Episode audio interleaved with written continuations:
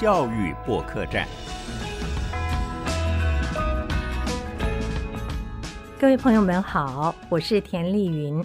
今天在我们节目当中为大家邀请到的是国家教育研究院语文教育及编译研究中心的主任林庆龙主任。主任好，主持人好。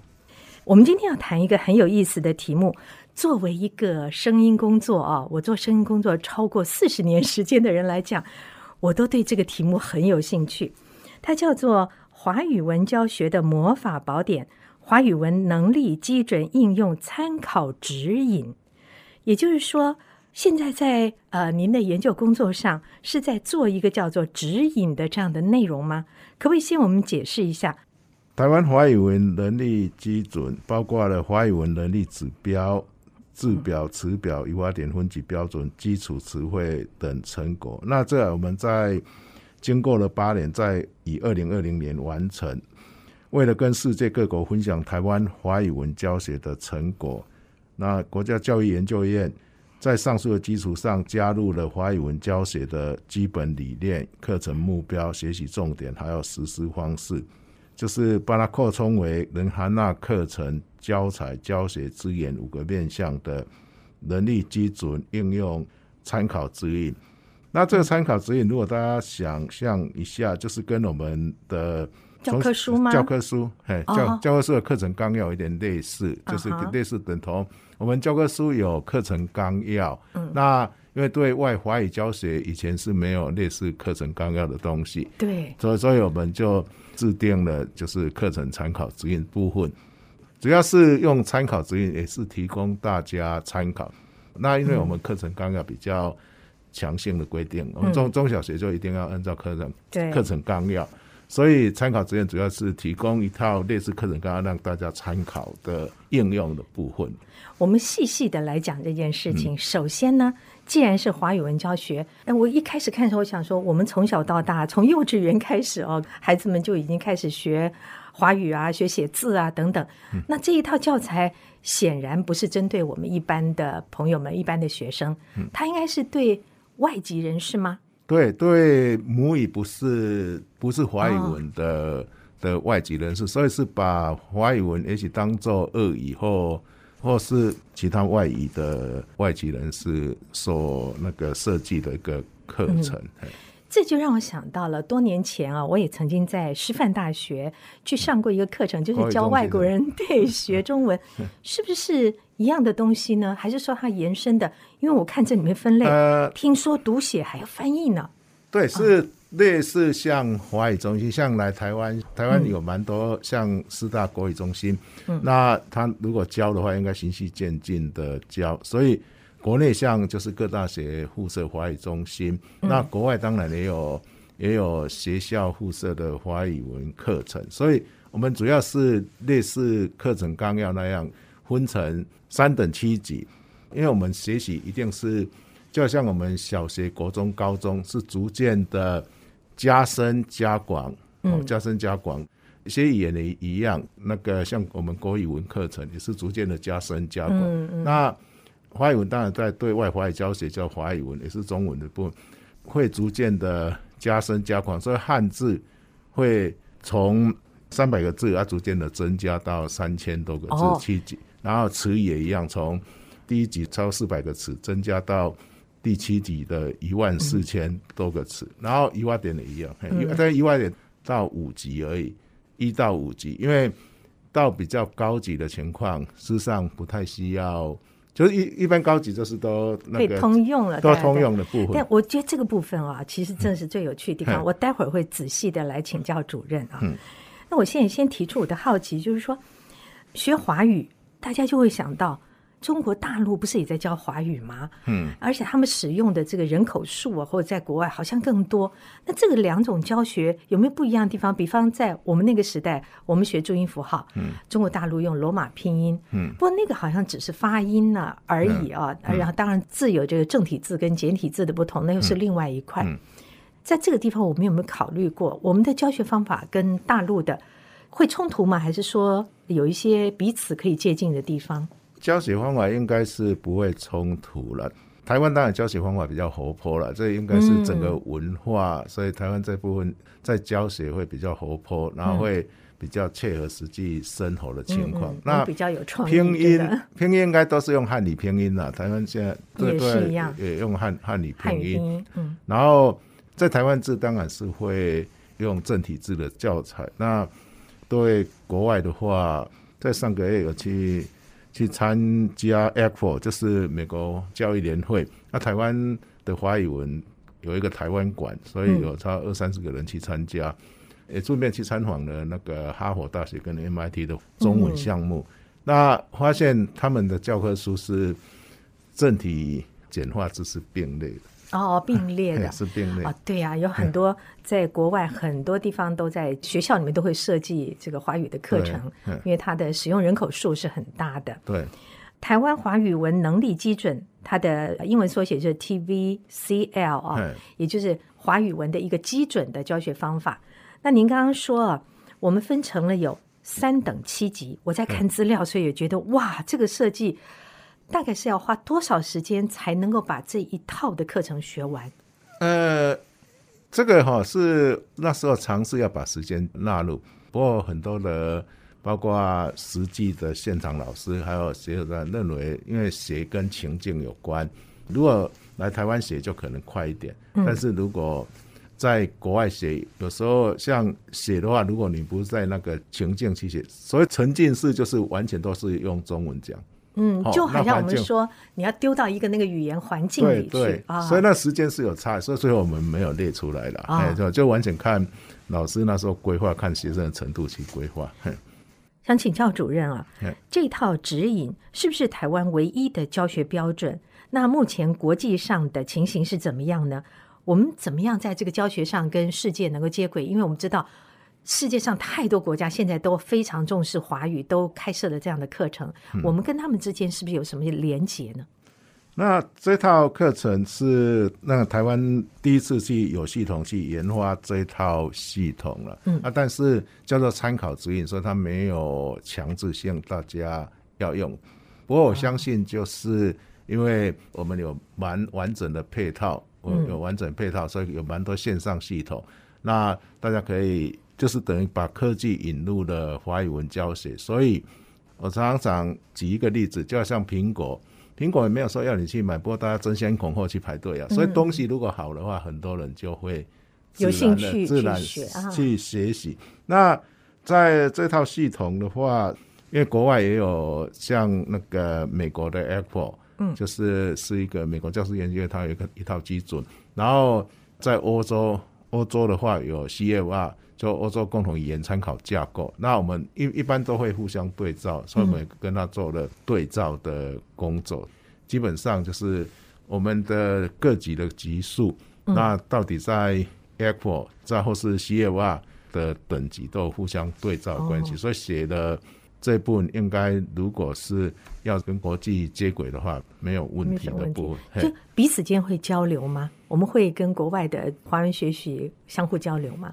目前就是像我们去年跟今年办工作坊的话，因为是线上，所以就有国外的老师会来参与，国外老师来来参加工作坊，那他当然就会有可以学习这套系统的，嗯对，可以应用我们的资源哈。那这次去美国波士顿参展的时候，也蛮多华语老师那来看，嘿，来看，然后。也认为这那免费的，然后又像我们里面有系统，可以那个作文错别字批改系统，嗯，啊，那他们就认为这是非常有用，因为现在学生写错别字写的蛮多，多了，对。那老师看到不改的话，又好像没有尽责，嗯那但是如果要改又花太多的时间，那如果学生能够把作文放进去，然后先改一遍，那老师就可以。节省很多的的时间，嗯，所以主任，您的意思是说，现在上网路就可以找到这一套教学系统，而且就可以开始运用起来。对对对，我们上面事实上是有一个单一入口，就是单一窗口、单一入口的网站，里面有十四套系统啊。刚刚介绍就是作文错别字批改系统，嗯，另外一个是。词语等级，词语就是你一篇文章、一篇课文，嗯，把它放进去。假设那个学生如果是三级就初级，那你所用的词语，就老师在写，有时候就写顺了，可能用到五级或六级的词语。哦，那一般老师事实上也不会察觉到我用的词语是哪一级的啊，超过你现在的能力。对对，超过学生的能力。但是我们这套系统都自动的可以标示所用词语的等级啊，词词语的等级。那甚至我们系统更好是，假设这个教材是给三年级使用，嗯，但是用到五级六级词，那我们可以自动的，那一点下去，它就就是会建立说，哎，那三级以下词有这些近义词，那你要不要选用一个？那就直接替换，所以就会提供老师更方便的去编辑教材。说实话，我在看到这一套教材规划的时候。有一种见猎欣喜的感觉，怎么说呢？我觉得凡是啊想要做这个华语教学工作的人呢，对于这一套设计一定觉得太开心了，简直替他已经准备好了整个的教学步骤啊。所以，请主任来跟我们讲一下，我们用听的，用这样介绍，很多人可能还不理解。您先跟我们简单说明这个课程的目标。好，这华语文课程是涵盖的六个目标，是由近到远。我们学习语文最重要的是先要沟通嘛，嗯，再就是可能语言就含纳了文化，然后另外就是用语言去学习，就是用语言去学习那个语言的专业知识。我们第一个就培养华语文听说读写译的能力，应用于日常生活沟通，这是沟通嘛，嗯，然后提升学习华语文的兴趣，并含义。积极的学习态度就是让大家有兴趣学习，有兴趣学习。嗯，第三是应用高效的学习方法，强化自学能力，奠定终身学习的基础。这也是希望把科技引进来。嗯，第四是了解、尊重与悦纳多元文化，所以这是文化，这就很深度喽。文化的部分哈。那第五是使用华语文学习各种知识，就是用华语做基础。再去学，就是写华语文写的东西了。嗯嗯，就是像写我们的伦理或什么之类的东西。嗯，哎，就是用华语文写的书，他也看得懂，能够去学习。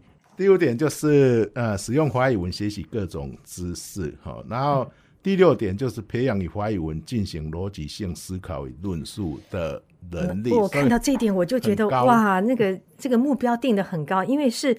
使用华语文啊，来进行逻辑性的思考跟论述。对，这大概就像我们又看有一些外国人在台湾啊，这已经非常会说话，还会开玩笑，很幽默。对，这种大概就到这个地步了。对对对，这个或是他也可以就是在学校教书，能够写文章，用华语文写文章，写文章了，写文章。所以现在有一些外国朋友可以主持节目呢，对不对？好，对，好。我们讲到说，它有分 非常多等级。刚才您又简单提到说，呃，每一级啊，大概是学多少个字啊，等等。那这个部分啊，大家可能会好奇，比方说，你们在设定这个一到七级的时候，第一级是设定它是像幼稚园的程度吗？到二三级是不是就到了小学的能力呢？是这样去设计教材吗？呃，设计我们是以能力的课程。能力课程就跟那个年龄呃没有绝对关系，不是说程度，对，就是这程度，就好像全民英检不会限制说你只有国中考或高中考，考哪一级那个成人你可以来考，嘿，所以华语能力基准也是基于用能力来分，我们是一套希望能够大家都能够适用，所以。像来台湾的有的成年人嘛，但是在国外有的高中生啊，所以如果一套系统要适应所有，要用能力来区分会比较好一点。所以，我们我们这是能力的课程啊。当然，最基础的当然是第一级的话是一个。比方他们会学些什么？比方最初简单的问候吗？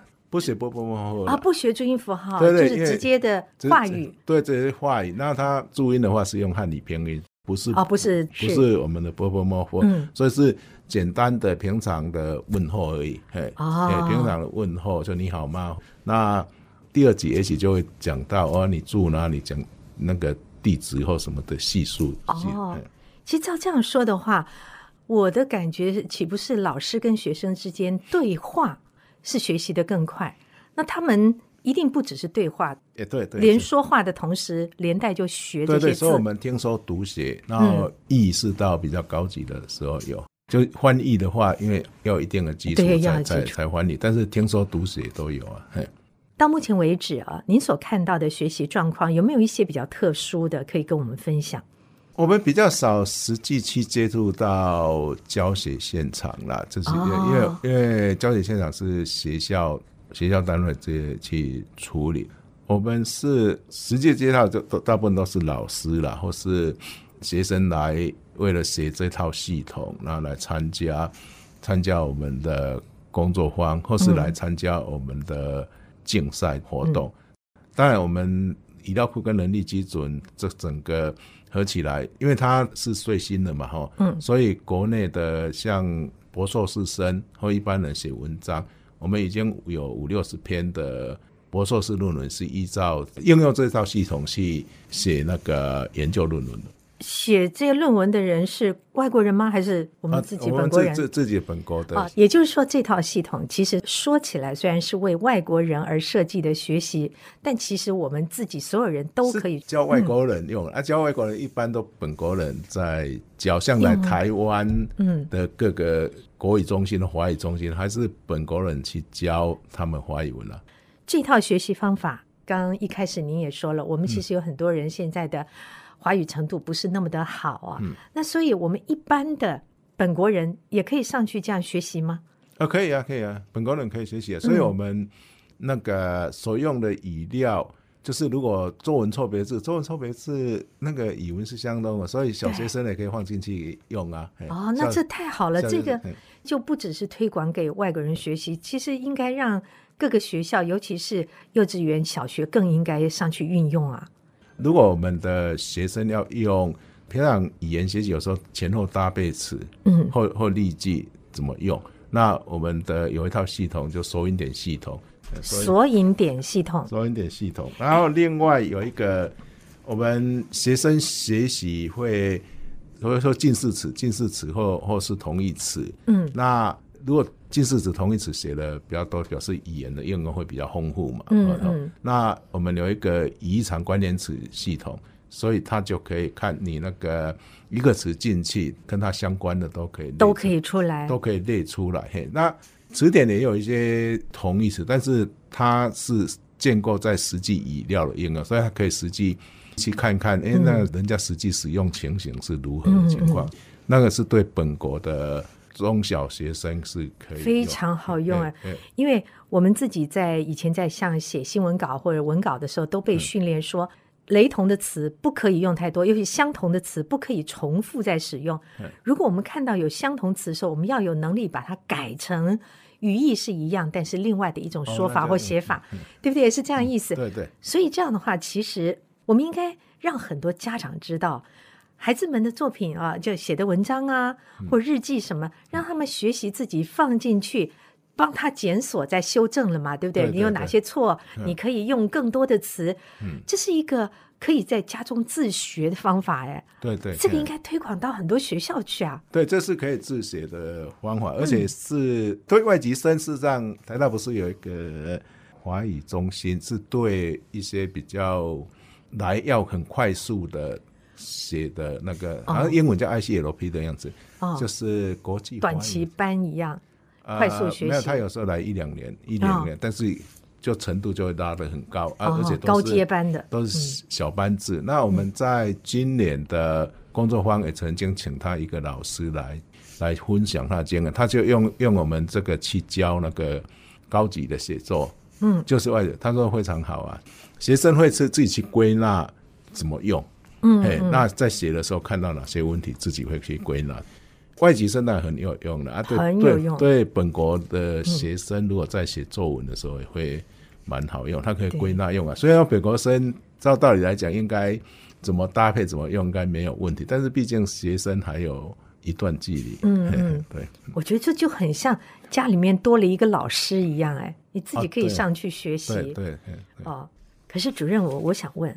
我在看这个资料的时候，嗯，如果我是一个没有学习就准备要开始学习华语文的人，我会有点紧张，因为为什么呢？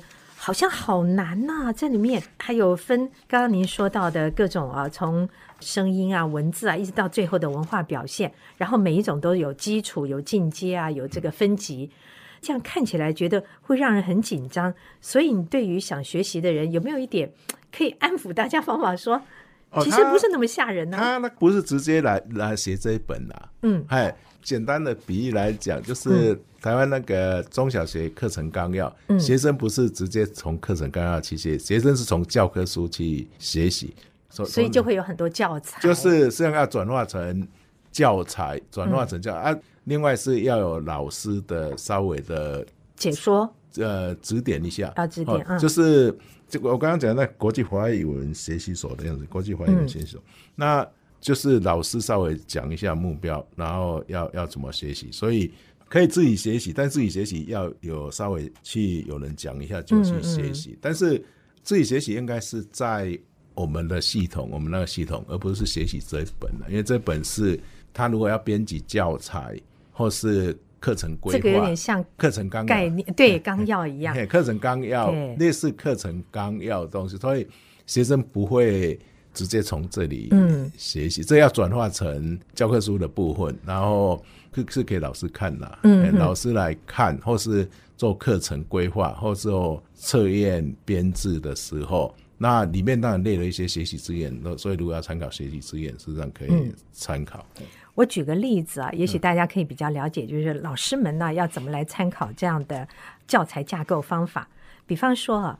我们只随便一个阅读表现好了。阅读表现第一集里面呢，又分三个阶段。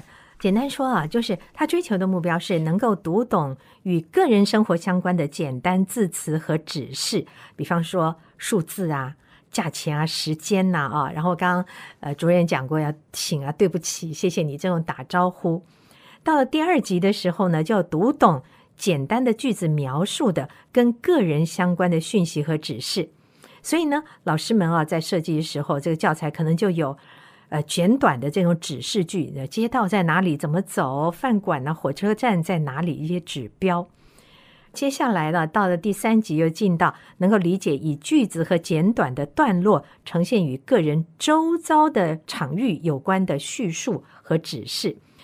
举个例子呢，就是你可以写简单的信件呐，你如何用机器买票啦。还有会看一看宣传单啊、菜单啊等等，就这样子啊，一级一级一级的，每一个说写读啊等等，通通都是到七级，所以我才会问说这要花多少时间学习？不过也对，有的人可能他学习的投入时间多或者兴趣大，嗯，可是我觉得从这里面看到了一个学习很好的机会，就给我们自己的孩子们，小学也好，中学也好，你进入这个系统会很好玩。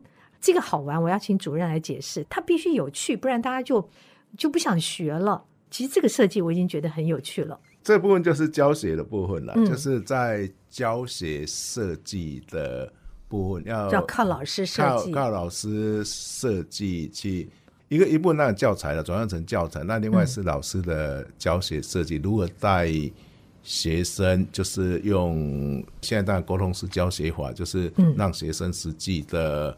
在教，让学生回馈，让学生有实际讲的机会，开口说，开口说的机会，而且最好是整堂课都用华语教，哎，华语教。哎，当然有很多人会怕学生听不懂，又用英文去解释，去解释的部分。但是如果如果让他沉浸在那个环境中，都用华华语文教，嗯，所以也就是说，这套学习其实我们在网络上都有吗？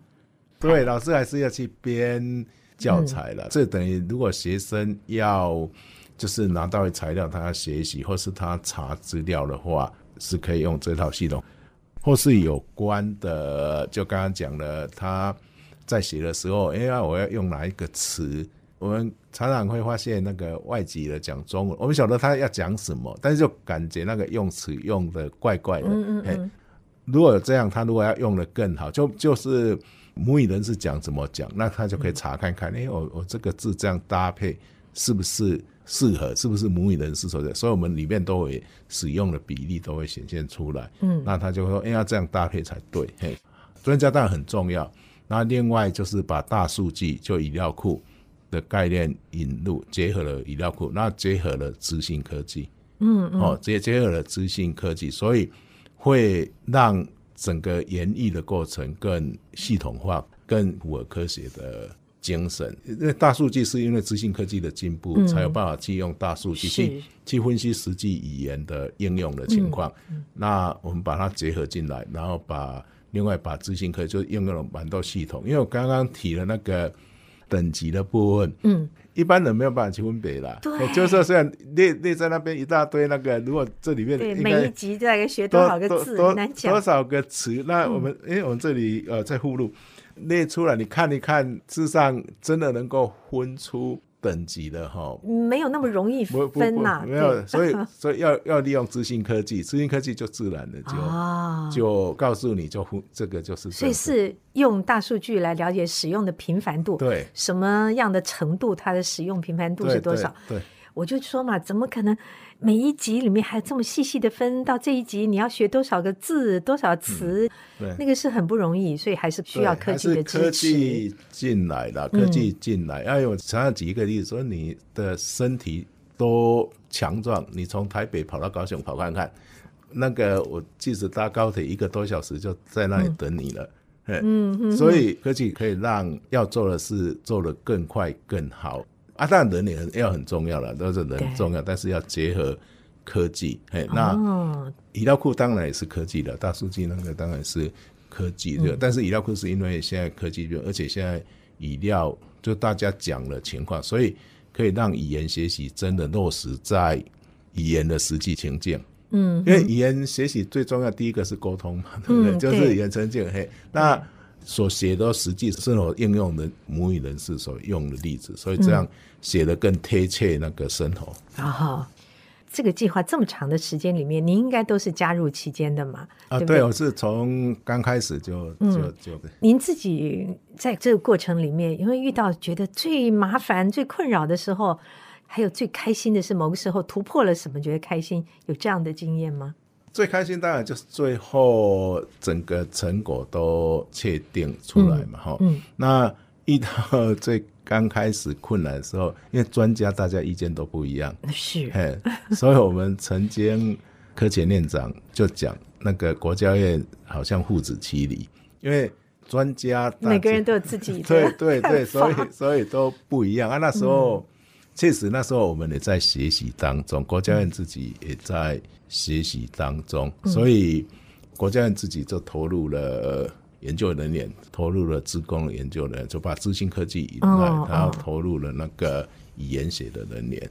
刚开始的前一两年是最最，因为那个人员没有到位的情况，那是最大的挑战。但是之后，我们当然人员逐渐的累积经验，那变成就会。很快，越来越得心应手。对，越来越得心，那整个成果都到位的时候，那就是最最高兴。这套教学的方法到目前为止，等于是已经都在开始运用了。嗯，还有下一步的计划吗？我们现在是第一个，我们今年会提的就学习型词典的部分。我们目前只完成了到一到三级。所谓学习型词典，就是我们查词典哈，如果注意看的话，我们常常会感觉，哎，怎么这个查我要再去查才能了解它的意义，或是这个词，然后用另外一个词来解释问题，另外一个词可能比它还对母对它还难，对，但是对母语人士也许还好了，因为学过，很学过，很还好。学习用词用词典最简单的就是，假设这个词是在第四级，那它所来来示意这个词。不能用到第五级、第六级的词哦，因为一定要比它低。然后学习型词典也要提供例句怎么使用，所以在每一集里面其实学的很扎实，因为在这里面你要学到最多可运用的词。对对对，就是你四级，当然你你一二三也都可以用了哈，但是一二三四，但是不能用到五级或六六级、七级的词。那这个目前国内是没有了，没有有系统没有了，所以我们第一要去。在明年，明年然后也会建立一个系统，所以那个应该两年内就会整完成。目前我们只完成到第三级了，那也要查询适应，所以这是第一个了哈。那第二个就是我们希望去分析一下国际教科书的情况，就大家用的情况来了解，诶，提供老师方便或是学习者方便。就如果你要来应用我们的这些资源的话，那两者的差异是什么？那你就可以可以好好的应用，彼此交流也可以彼此学习了。对，那另外我们也在发展自动去找好的例子了。好，有系统自动去找好的例子。那目前我们也在发展中，因为那个有很多例子那么多嘛，语料库弄出来那么多，那哪些是好的例子？比较好的例子哦，目前我们就是尝试超七八成的，七八成会找到。嘿，另外我们可能也希望去除了那个分级哈，诶，去看一看，就是我刚刚提的遗产，就是互相关联的部分哈。它目前的系统只给了那个数字而已。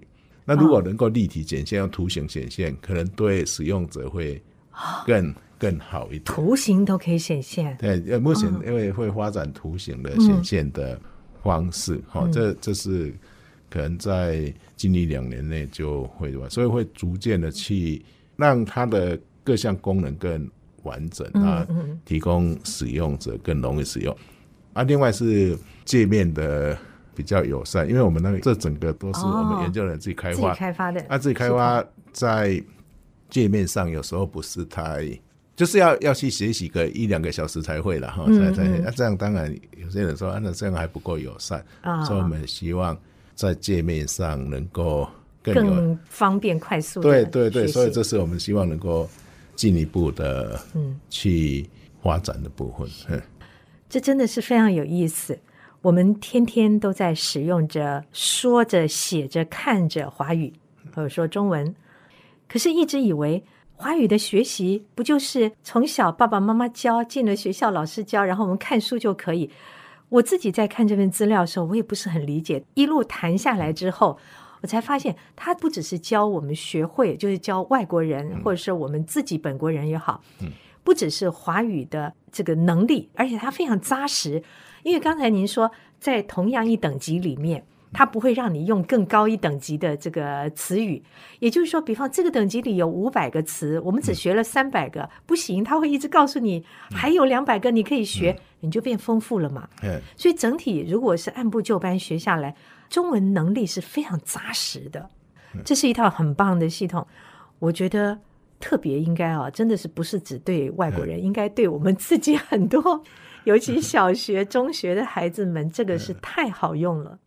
这么好的一个学习系统啊，我想让大家最后再更清楚的了解一下，到底有哪一些线上查询系统，让我们大家可以很容易的都进去，先去认识一下，然后挑选自己最好的学习的连接。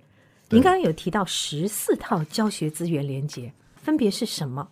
好，刚刚讲就是我们这套系统有两大特色，一个就是。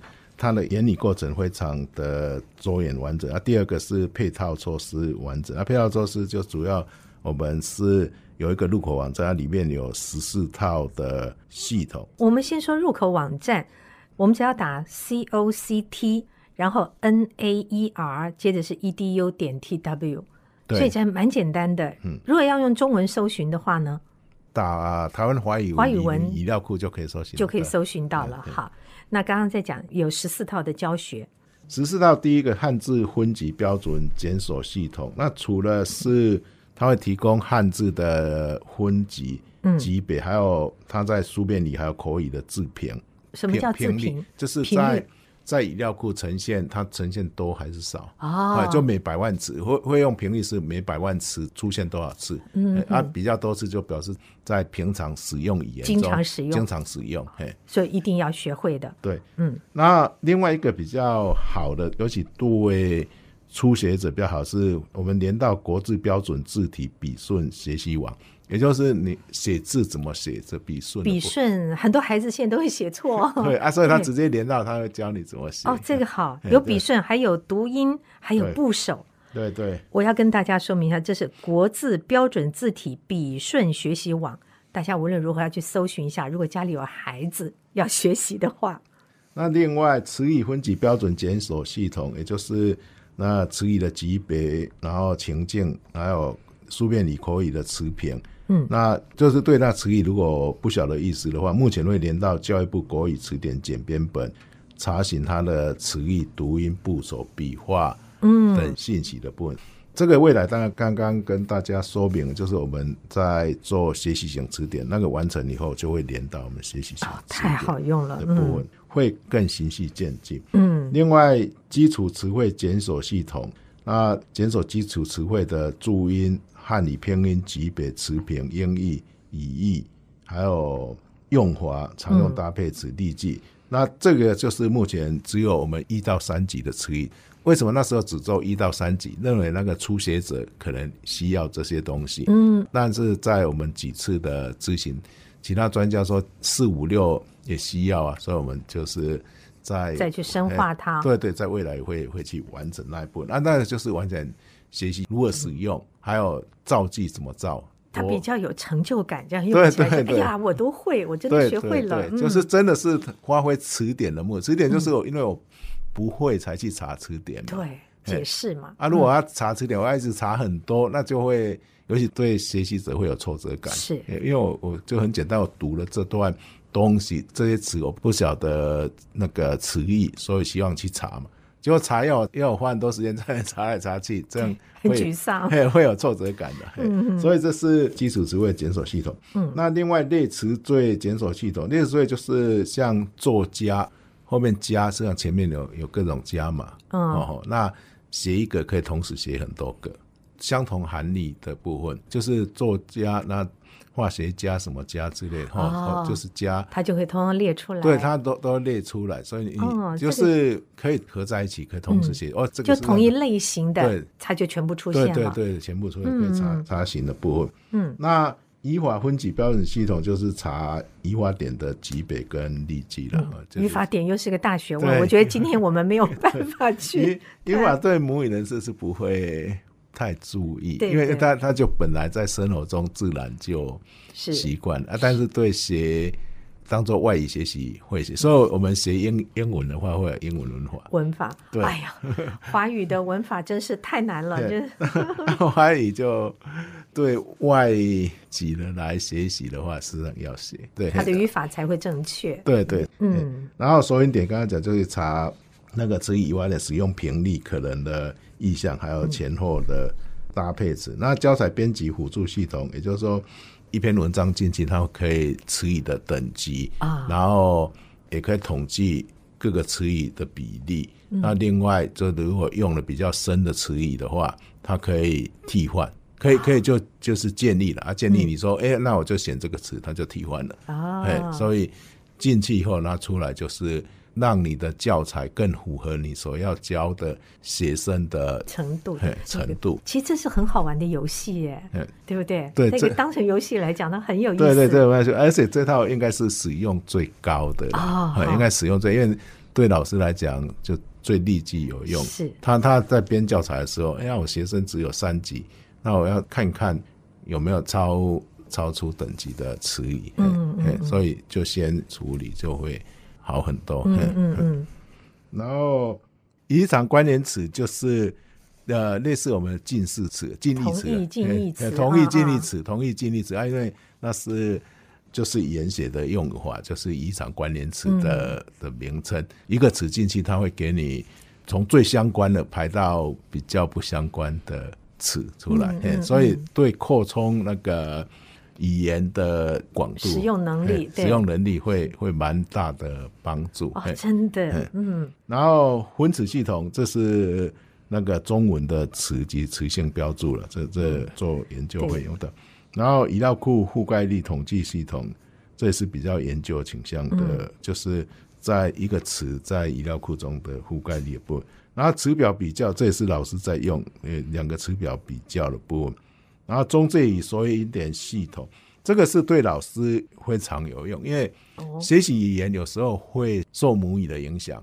呃，这这也确实有研究，就是日本人会比较常犯哪一些我们不要说他错误，说偏误了，就是因为他会受他母语影响。那英语人士会比较受哪些偏误的部分啊？这个事实上都都会是语词上会受影响。对，整个所用的语词还有整个词语的部分，嗯，嘿，就像英文一样，主词，然后。动词那个第三人称或什么之类，但中文没有啊。对对对，中中文实际上中文有时候也没有主词啊，哎，就是就是省略主词的部分。但英文一定要主词啊，嘿，所以语言不一样，所以呢有时候会互相影响。然后或是我们平常那个那个加 s 不加 s 也不会这么细的地方都会教他们了。对，会就是可以用那个中介语说一点系统，可以去看你母语是什么。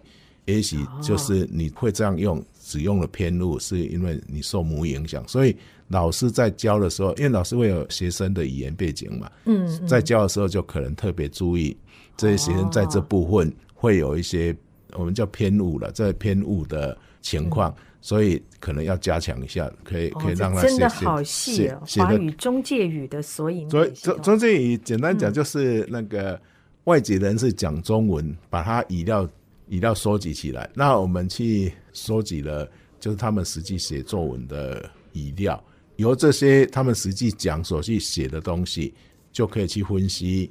哎，啊，因为后面有国别嘛，嗯，哦，啊，后面也有它的程度，嗯，好，里面会注记说这篇文章它是由越南人写的，或是日本的，或是美国人写的，嗯，好，那整个很多的这样数据加起来，就可以分析说我是英语系国家的。像这些词，他都习惯这样用法。然后那个假设越南籍，他就这样用法。那这个归纳以后，就可以跟他原来的语言背景去做比较，可以晓得说，哎，那我如果是原来母语是英语的话，也许就要在教书的时候就可能要注意一下。哎，所以这是这是有比较。精准的教学，对对，那是语料库，就是我们刚好收集了这部分的语料啊。这部分你要真的非常难说，嗯，哎，因为要现场去，就我们是互惠去取得授权的啊，还要付费，要要要才取得授权，对，要付费的，要付费，都都要要再拿来做研究，对对，拿来老师如果在教书的时候也可以用，也可以说，哎，我学生都是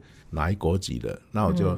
来查看看，嗯，这国籍的在讲这些，他有没有他最容易出问题的地方？对对，有谬误地方。哦。对对，所以就就可以对老师帮助好大，对老师帮助蛮大的。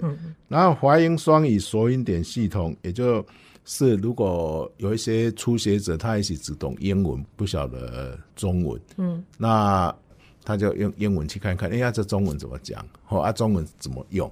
所以这套系统是让。英语学习也蛮有用的。嗯哼，有时候我们晓得中文，不晓得英文怎么讲，那可以可以进去。那在英文中怎么使用这套系统都有。哎，所以除除了华语文字要写之外，然后英语学习也可以用。那另外作文错别字自动批改系统，就是有错别字的话，就自动会建立用字。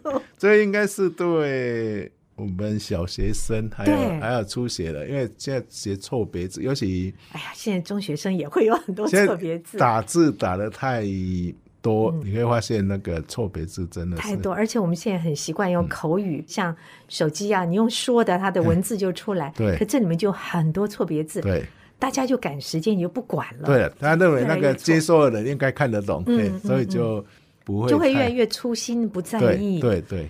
可是这个系统太重要了，它自动会改，而且会建立正确的用字，就错别字标出来，然后正确用字是什么也会标出来。我们这个整个能力基准的特色是我们有这些配套措施，所以会更容易的应用。我相信就是因为它有完整的配套，那一般比较容易使用，大家就会 会去使用，哎，这是很自然的事。我们今天非常谢谢。国家教育研究院语文教育及编译研究中心主任林庆龙博士啊，来为我们谈到了华语文教学的一个魔法宝典——华语文能力基准应用参考指引。那么，我特别要说明的是，在这个指引当中啊，它有标注学习者，而这个学习者呢，并不是只有外籍人士哦，它其实指的是全球各地母语非华语的华语学习者。而我们在跟主任的谈话过程里发现，其实我们自己本国人也很需要学习，这是一个非常好的，我们在透过网络上就可以学得的，像数位教学一样，我们就可以自己慢慢慢慢的学习。对，它一定会增进我们的华语能力。呃，这个是很棒的一个研究，花了十年的时间。这个主任也是辛苦了。谢谢谢谢谢谢主任，谢谢大家。谢谢您，谢谢您今天上我们的节目，谢谢谢谢谢谢谢各位听众，谢谢谢谢。本节目由国家教育研究院策划制作。